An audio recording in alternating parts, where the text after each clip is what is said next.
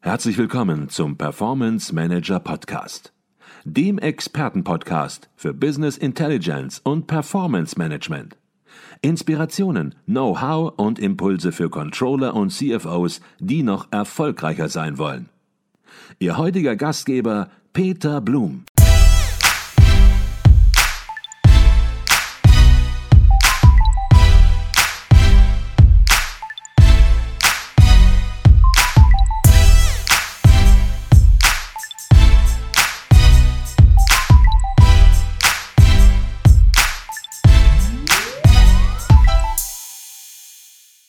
Herzlich willkommen im Performance Manager Podcast. Mein Name ist Peter Blum.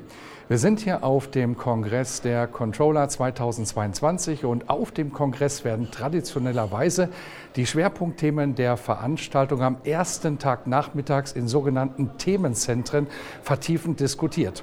Und in einem Themenzentrum ging es um Digitalisierung, aber diesmal in einem neuen Format. Es ging um eine Challenge, nämlich an eine Predictive Planning Challenge.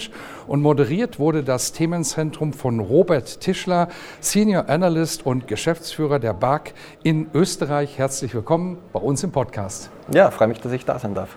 Und eine Challenge braucht natürlich auch Teilnehmer, sonst wird es langweilig. Und die Teilnehmer der Predictive Planning Challenge sind natürlich auch hier bei uns im Podcast. Einmal Wolfgang von Löper von der Firma Jedox, Daniele Tedesco von CubeWise und Markus Begerow von CoPlanner. Herzlich willkommen auch an Sie bei uns im Podcast. Fangen wir bei Ihnen an, Herr Tischler. Ähm, die Predictive Planning Challenge, die wurde im Programmheft angekündigt als eine Veranstaltung für alle, die sich ein Bild von der Zukunft der Planung und des Forecasting verschaffen wollten. Das sind große Worte. Aus Ihrer Sicht wurde das erfüllt? Ähm, ja, wir wollten den Teilnehmern und Teilnehmerinnen zeigen, wie sie mit modernen Werkzeugen ohne ähm, Programmierkenntnisse, ohne Data Scientist zu sein, äh, schon gute ja, Funktionen für Machine Learning, äh, statistische Funktionen, wie können Sie die nutzen, wie können Sie die in der Praxis nutzen. Ähm, das wollten wir zeigen und das ist auch aufgrund des Feedbacks, das wir bekommen haben von vielen Leuten, die dabei waren und auch die Diskussionen, die dann entstanden sind, da glaube ich, können wir einen Haken dran machen, das haben wir gut hingekriegt mhm. und äh, ich glaube, dass wir das im nächsten Jahr noch größer aufziehen werden. Mhm. Jetzt sind hier drei Anbieter, Softwarehersteller oder auch Dienstleister und man fragt sich natürlich, warum gerade diese drei? Es gibt noch viele andere im Markt und auch gerade BARC hat natürlich den Anspruch, Hersteller unabhängig und neutral zu sein. Mhm. Hat das der ECV bestimmt? Wurde das durch BARC bestimmt? Liegt mhm. da entsprechend auch vielleicht ein Einkauf zugrunde im Sinne von, dass Sie sich ja eingekauft haben in den Workshop? Naja, es gibt Zwei Dinge. Zum ersten äh, mussten die Anbieter natürlich sportlich genug sein, diese Challenge anzunehmen, weil wir es noch nicht gemacht haben in der Form und wir noch nicht genau wussten, was auf uns zukommt. Und daher herzlichen Dank an alle, dass die da wirklich mitgemacht haben und auch mitgespielt haben. Und ansonsten, ja, wir haben das Angebot an mehrere Anbieter gemacht. Äh, wir haben halt viele, die schon auch äh, lange Partner des ICV sind und die entsprechend gerne dann auch äh, mitgespielt dabei waren und auch mit uns immer wieder zusammenarbeiten. Und ich glaube, wir haben eine gute Mischung auch gebracht. Also auch das war für uns wichtig, damit das nicht zu eintönig wird. Mhm. Das heißt einfach, um da auch Transparenz zu schaffen. Ich habe das so verstanden, dass Sie ein Angebot gemacht haben und da auch eine gewisse Bezahlung hintersteckte oder ist es wirklich ja, nur ambitioniert gewesen? Klar, es ist auch eine gute Werbung und ich glaube, es ist äh, aus den Gesprächen entnommen zu haben, dass auch alle Anbieter damit zufrieden sind und wenn die Teilnehmer zufrieden sind und die Anbieter zufrieden sind, dann sind wir mhm. hoffentlich auch zufrieden. Genau, ich glaube, es ist einfach nur wichtig gewesen, das deutlich zu machen. Ähm, aber Sie haben teilgenommen, Sie haben den Mut gehabt, sich an der Challenge zu beteiligen. Und aus dem Grunde, wer den Mut hat, sich zu beteiligen, der soll auch das Unternehmen kurz und knapp dann entsprechend vorstellen dürfen. Fangen wir vielleicht bei Ihnen an, Herr von Löper. Ja, äh, danke. Also es war Mord Spaß mitzumachen. Ähm, also ich bin Wolfgang, ich bin seit 20 Jahren im Controlling, Vertrieb, äh, Controlling Finanzwesen unterwegs und zehn Jahre auch im in KI und ähm, habe halt hier die Challenge für JEDOX ähm, gemacht. JEDOX selber ja, ist ähm, eine Integrationsplattform, ähm, die organisations- und abteilungsübergreifend Budgetierung, ähm, Planung, Reporting und auch Konsolidierung hilft, äh, mit ähm, abzubilden. Und ja, also die Challenge hier für uns hat Spaß gemacht, auch schon nicht nur hier, sondern auch bei der Vorbereitung. Und ja. Mhm. Herr Tedesco, Sie kommen von CubeWise. Vielleicht einfach auch äh, an Sie die Bitte, sich kurz vorzustellen und Ihr Unternehmen. Ja, klar, danke. Also, äh, erstens mal vielen Dank, super Challenge. War toll zu sehen, wie das äh, geklappt hat. Äh, mein Name ist Daniele Tedesco, ich bin der Geschäftsführer der CubeWise. Äh, wir sind ein international tätiges Software- und Beratungsunternehmen. Äh, wir sind fokussiert auf IBM Planning und Analytics-Lösungen, haben unsere eigenen Softwarelösungen entwickelt und sind auch im Bereich Finanzplanung, Reporting, Analyse und auch AI und Machine Learning äh, unterwegs und haben unsere eigenen Tools hier vorgestellt. Und äh, es war toll, diese Challenge aufzunehmen, war sensationell vorbereitet und war wirklich auch eine Challenge. Muss man sich auch wirklich ernsthaft damit auseinandersetzen. Und äh, ja, ich denke, das hat auch eine gute Resonanz gekriegt und die Leute haben was Tolles sehen dürfen. Mhm. Das macht schon Lust, jetzt wirklich gleich reinzuhören in die Challenge, aber zuvor natürlich noch die Firma Co-Planner mit Markus Begoro. Genau, vielen Dank. Mein Name ist Markus Begoro. Ich bin Bereichsleiter im Bereich Data und Analytics. Wir sind jetzt seit ca. 20 Jahren am Markt im Bereich Planung, Forecasting, legale Konsolidierung, jetzt auch natürlich Data und Analytics. Und wir sind äh, Inhaber geführt aus Österreich heraus mit Standort in Deutschland und sind im kompletten Dachraum unterwegs. Und ich kann mich nur anschließen an die beiden, sag ich mal, Kontrahenten, Mitchallengern, dass es sehr spannend war, in dem Thema einzusteigen und auch natürlich den, den Mitgliedern des ICV was zu liefern. Mhm. Jetzt sind wir natürlich gespannt, Herr Tischler, was war denn die Aufgabenstellung? Ich habe gehört, die Aufgabe, die wurde schon einige Wochen vorher versandt, was wahrscheinlich auch sinnvoll ist, weil man möchte hier natürlich auch was ja wirklich substanzielles bieten in einem Themenzentren und ja, sagen wir mal, das dem Zufall zu überlassen, das wird auch dieser Veranstaltung nicht gerecht. Was war die Aufgabenstellung? Was waren die Regeln? Was war der Ablauf? Naja, äh, die wichtigste Regel war, es gibt äh, keine PowerPoint. Also ich durfte schon, aber die, die Challenge-Teilnehmer nicht. Ähm, und ich glaube, dass das schon einmal ein bisschen aus dem Rahmen dann äh, fällt und im, im Positiven, äh, weil viele Teilnehmer bei den Kongressen natürlich äh, Werbeschlachten gewohnt sind mit PowerPoint und das ist nicht unbedingt immer nur das, was sie am meisten interessiert.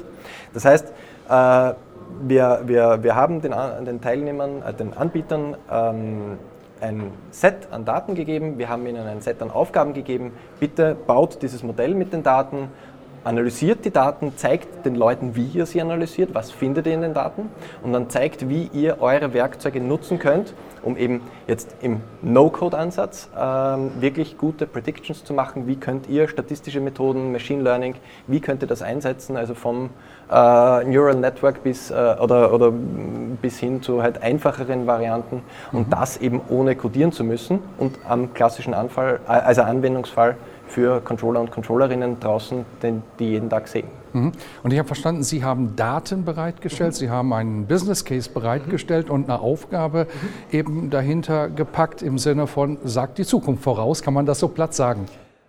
Ähm, ja, kann man. Ähm, das Ziel war wirklich zu sagen, okay, wir haben eine Historie äh, an Daten, die eignet sich gut oder, oder, oder nicht so gut, um Vorsagen treffen zu können, um zu sagen, was passiert, wenn wir es jetzt weiterrechnen, dieses Business, was würde das für uns bedeuten, was kommt da raus. Was wir beim nächsten Mal definitiv machen müssen, ist uns äh, dann auch äh, darüber unterhalten, was bedeutet das zum Beispiel, wenn ich diese Zahlen sehe, was wären das für Maßnahmen, die ich machen muss, dass ich vielleicht noch besser rauskomme oder bei einem gewissen Risiko vielleicht dieses auch abfedern kann. Das ist etwas, was ich mir fürs nächste Mal wünsche, dass wir da noch ein bisschen stärker eintauchen und so das Fachliche und das Technische ein bisschen verbinden. Mhm.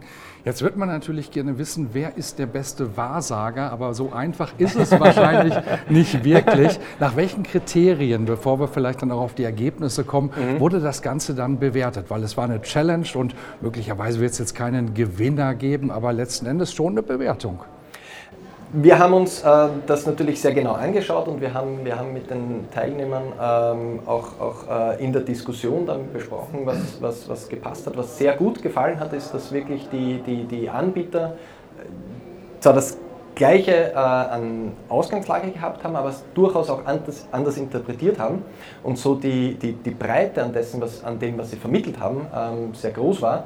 Und insofern war für uns eigentlich das klare Fazit, dass, dass alle die, die Sache wirklich gut gemacht haben. Jeder hat ein bisschen was anderes herausgezeigt, einen, einen anderen Ansatz und da war wirklich für die Teilnehmer entsprechend dann auch viel dabei und damit äh, war, war unser Ziel, damit definitiv äh, erreicht. Mhm. Jetzt leben wir ja in einer VUCA-Welt, das heißt, die Zukunft ist im Grunde genommen so einfach gar nicht mehr vorhersehbar. Und ich vermute mal, das wird natürlich auch ein Thema bei Ihnen gewesen sein, dass Sie im Grunde genommen die großen Verwerfungen möglicherweise auch nicht erkennen können, weil Sie natürlich auch in vielen Fällen vergangenheitsorientiert arbeiten und Muster versuchen abzuleiten. Waren das die, auch die Ergebnisse, dass es immer schwieriger wird, die Zukunft vorauszusagen? Oder würden Sie sagen, nee, so einfach kann man das jetzt auch nicht formulieren? Naja, das Ziel ähm, der, der, der, Challenge war jetzt nicht nur die eine Zukunft herauszusehen, äh, zu, also hervor, vorauszusehen, sondern wirklich, ähm, wir haben auch das Thema Szenarien, das heute zum Beispiel am Vormittag im fachlichen Vortrag ganz ein wichtiger Punkt war. Das hatten wir auch drinnen. Dass sagen, was passiert denn, wenn was passiert, wenn wir in dem Bereich mehr machen, in dem Bereich weniger. Das waren auch Dinge, die wir gemacht haben. Und da ist eben das, was ich vorhin gesagt habe, welche Maßnahmen muss ich denn treffen? Das heißt, es geht jetzt nicht nur darum zu sagen, ich möchte genau auf diesen Punkt kommen, weil den Plan zu erreichen kann ja sein, wenn sich eine Market Opportunity auftut, dass ich eigentlich furchtbar schlecht performt habe. Ähm, oder den Plan zu erreichen kann auch furchtbar gut sein im Vergleich zum Wettbewerb, wenn der Markt eingebrochen ist. Das heißt, das war definitiv nicht äh, das Ziel, dass ich diesen einen Wert erwische, sondern zeigen kann, wie kann ich mit diesen Werkzeugen sehr viele Szenarien sehr schnell rechnen und somit mehr Informationen über das äh, herausfinden, was mein Geschäft antreibt und so einfach auch besser und resilienter als Unternehmen sein. Mhm. Herr Bigerow, jetzt haben Sie natürlich mit Ihrem Werkzeug gearbeitet, mit dem Co-Planner. Und was vielleicht interessant ist, ist, was waren das jetzt eigentlich für Lessons learned für Sie persönlich, die Sie rausgezogen haben und die dann möglicherweise auch für unsere Zuhörer zu sehr interessant sind? Also zwei, zwei wichtige Aspekte, die wir mitgenommen haben, sind einerseits die, die Datenqualität in jedem Data Science Projekt Schaut man sich die Daten an, die Datasets, die Herr Tischler beschrieben hat, haben wir untersucht. Wir haben dann auch ganz schnell die Entscheidung getroffen, make it or buy it, also holen wir uns einen Partner mit an Bord. Da haben wir uns die Hadoko, das, sind, äh, ist ein Kooperationspartner von uns, mit dem wir zusammengearbeitet haben. Und dann ging es auch schon zu zeigen, okay, verstehen wir die Daten, weil wir als Co-Planner versuchen, Daten zu modellieren mit dem Fachbereich, die im Controlling sitzen, diese Sachen aufzubereiten, um dann auch mit Expertise aus dem Data Science-Bereich anzureichern, um daraus natürlich auch Folge Ableitungen zu bilden oder auch natürlich neue Erkenntnisse. Der zweite Aspekt, ganz klar, wenn man so ein Data Science Projekt angeht, ist es wichtig, dass man die Daten versteht, damit man die richtigen Fragen darauf anwenden kann, dass man daraus wieder die richtigen Schlüsse zieht. Es bringt nichts, irgendwelche Algorithmen, die man vielleicht irgendwo mal gehört hat, zu implementieren, weil nicht jeder Algorithmus ist nachher das Zielbild oder das Ergebnis für das äh, Ergebnis, was man selbst erwartet. Also dort ist wichtig, die Grundlagen zu beherrschen, die richtigen Fragen zu stellen und dann die Ergebnisse auch nachfolgend richtig zu analysieren. Mhm. Herr Tedesco, waren das auch die Lessons learned für Sie? Sie haben mit IBM-Produkten gearbeitet äh, von CubeWise. Was waren da die Erkenntnisse? Also wir haben ein bisschen einen anderen äh, Weg gewählt. Also logischerweise war die Datenqualität natürlich ein wichtiger Punkt, das ist die, der Startpunkt.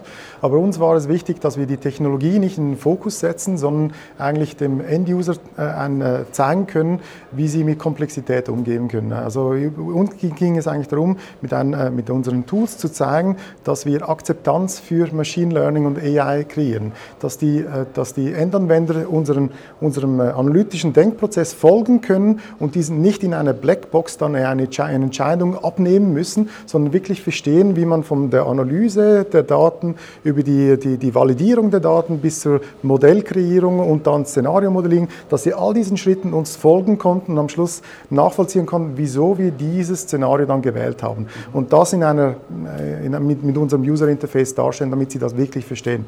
Und das war die große Challenge. Wie kann man das so darstellen, dass, dass ein Controller, der nicht ein Data Scientist auch tatsächlich versteht. Und ich glaube, das ist uns relativ gut gelungen. Mhm. Ich glaube, das ist auch eine ganz, ganz wichtige Sache, dass das Thema nicht eine Blackbox ist, wo man überhaupt nichts mehr versteht und dann fällt da irgendwas raus und man kann das glauben oder nicht, sondern dass man hier natürlich in Grenzen auch Dinge verstehen muss und sollte, um einfach auch Ergebnisse zu bewerten. Sie haben natürlich mit JEDOX gearbeitet, mit äh, Ihrem eigenen Produkt, Herr von Löper. Was waren so Ihre Lessons learned? Ähm, also meine beiden Kollegen haben ja schon eigentlich sehr schön zusammengefasst, was es wirklich auch zu sagen gibt. Ähm, für uns oder für mich noch vielleicht dazu zu geben, war halt wirklich auch die Überlegung, wie können wir in der Industrie, die wir hier tätig sind, dem Kunden, die vielleicht ist ja keine Angst, aber so ein bisschen eine Distanz zur KI halt abnehmen und wegnehmen und zeigen, wir haben es halt mit unseren Wizards gemacht, nicht?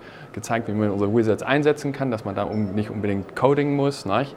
Ähm, und klar, Coding kann man da auch, ähm, aber in dem Fall ähm, zu zeigen halt, dass, dass, dass da nicht so eine große Distanz ist zwischen der praktischen Einsetzbarkeit und der KI. Mhm. Das war für uns halt auch im Team bei uns in JEDOX mhm. eine interessante Exercise durchzugehen. Mhm, mhm. Das ist ganz spannend, was Sie berichten, weil es war die gleiche Aufgabe, es war das gleiche Ziel und Sie haben ganz unterschiedliche Herangehensweisen gewählt, natürlich mit dem gleichen Ziel. Sie haben dann natürlich auch nicht einen Treffer setzen können, so wie Sie schon gesagt haben, Herr Tischler, wie soll das gehen? Aber eben, und ich glaube, das ist so ein bisschen auch äh, die einhellige Meinung, jeder sollte schon in gewissen Grenzen verstehen, worum geht es. Es ist keine Blackbox, so wie ich es gerade sagte, sondern es ist auch in gewisser Weise Handwerkszeug. Wie wurde, Herr Tischler, dieses Angebot, das war ja jetzt mal ein Versuch mhm. ähm, auf dem Kongress der Controller, das mal in einem neuen Format äh, anzugehen, das Thema Digitalisierung. Es war natürlich auch das Top-Thema in den letzten Jahren und so machte das auch mal Sinn, das Thema mal neu anzupacken einfach. Wie wurde das Angebot angenommen? Was war das Feedback der Teilnehmer im Themenzentrum? Mhm. Also wir sind ja angetreten, um genau das, was der Herr Löper gesagt hat, äh, wirklich auch zu zeigen, nämlich äh, wie können die Werkzeuge einfacher werden, wie können wir sie zu Neudeutsch demokratisieren, nämlich äh, so wie eben Excel in der Hand aller ist oder dann Analysewerkzeuge, wollen wir eben auch sagen, Predictions zu machen mit Machine Learning, mit statistischen Methoden, das soll Handwerkszeug werden für die Controller und Controllerinnen.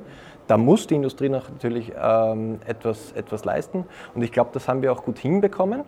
Und das ist auch das Feedback gleichzeitig, das wir bekommen haben, nämlich dass viele dann wirklich zu uns gekommen sind und haben gesagt, ja, das war jetzt anspruchsvoll von dem, was ihr gezeigt habt, aber das war sehr, sehr interessant. Wir haben auch den einen oder anderen Favoriten, auch das haben wir gehört. Mhm. Äh, dort hat es uns besonders gut gefallen oder dort finden wir uns besonders äh, gut wieder. Aber das war das, das einhellige Feedback, dass es schon, schon etwas Anspruchsvolles war, aber durchaus äh, eben was sehr Interessantes, weil wir dann auch mit einer, mit einer sehr intensiven Diskussionsrunde da äh, auch noch den Bogen spannen konnten und Vorteile, Nachteile, Herausforderungen äh, und, und, und äh, das Potenzial wirklich auch noch diskutiert haben, anhand auch von, von praktischen Anwendungsfällen. Jetzt könnte man meinen, Mensch, das war es schon. Das sind ein volles Programm war das und mit guten Ergebnissen und die Teilnehmer waren natürlich auch schon gefordert. Aber nein, sie haben noch eins draufgesetzt, denn jetzt kam noch Bargründer und Geschäftsführer Dr. Carsten Bange dazu und hat ein bisschen versucht, nochmal die Themen zu systematisieren, insbesondere auch darauf einzugehen, welche relevanten Entwicklungen es bei Softwareentscheidungen heutzutage zu berücksichtigen gibt. Was waren da die Findings? Trainings? Ähm, ja, wir hatten das Glück, eben, dass der Herr Bange uns noch mit einem Vortrag beehrt hat. Er ist sicher im deutschen Sprachraum und auch darüber hinaus einer der Autoritäten, wenn es um die Themen BI-Werkzeuge, Analytics-Werkzeuge geht und wie man damit auch Nutzen schafft äh, bei den Kunden. Und äh, wir machen ja sehr viele große Studien und unterstützen sehr viele Kunden in der Softwareauswahl. Und daraus da sehen wir immer wieder äh, gewisse Muster, die äh, da auftreten. Also viele von uns sind 20 Jahre plus schon in der Branche tätig und da merkt man auch das eine oder andere. Und was wir eben sehen, ist, ist, ist äh, ein permanentes Spannen zwischen Zentralisierung und Dezentralisierung. Und das sehen wir nicht nur auf der organisatorischen Ebene, sondern eben dann auch in der Softwareunterstützung, die hier äh, geliefert wird. Und da sehen wir gerade, dass wir in einem Drehpunkt des Marktes sind und äh, der wird äh, sehr, sehr spannend und richtungsweisend sein. Und da würden wir auch gerne eine Prediction haben, wer dann der Anbieter ist, der in zehn Jahren wirklich das Feld aufgerollt hat. Mhm. Das ist zum Beispiel etwas sehr Spannendes. Das ist aber in der Glaskugel und das wissen wir heute schlicht nicht. Mhm. Also ein Themenzentrum, was sehr, sehr gut angekommen ist, eine wirkliche Challenge. Und ich hatte am Anfang verstanden, dass Sie gesagt haben, Mensch, das würden wir im nächsten Jahr auch mhm. vielleicht weiterführen. Vielleicht dürfen dann auch andere Anbieter noch zum Zuge kommen, um einfach auch die Unabhängigkeit und Neutralität der BARC zu dokumentieren. Weil das wird so, glaube ich, in der Form keinen Sinn machen, wenn jetzt immer die gleichen auftreten. Ein spannender Workshop, der im nächsten Jahr Fortsetzung findet. Herzlichen Dank für diesen Podcast. Dankeschön. Vielen Dank. Danke.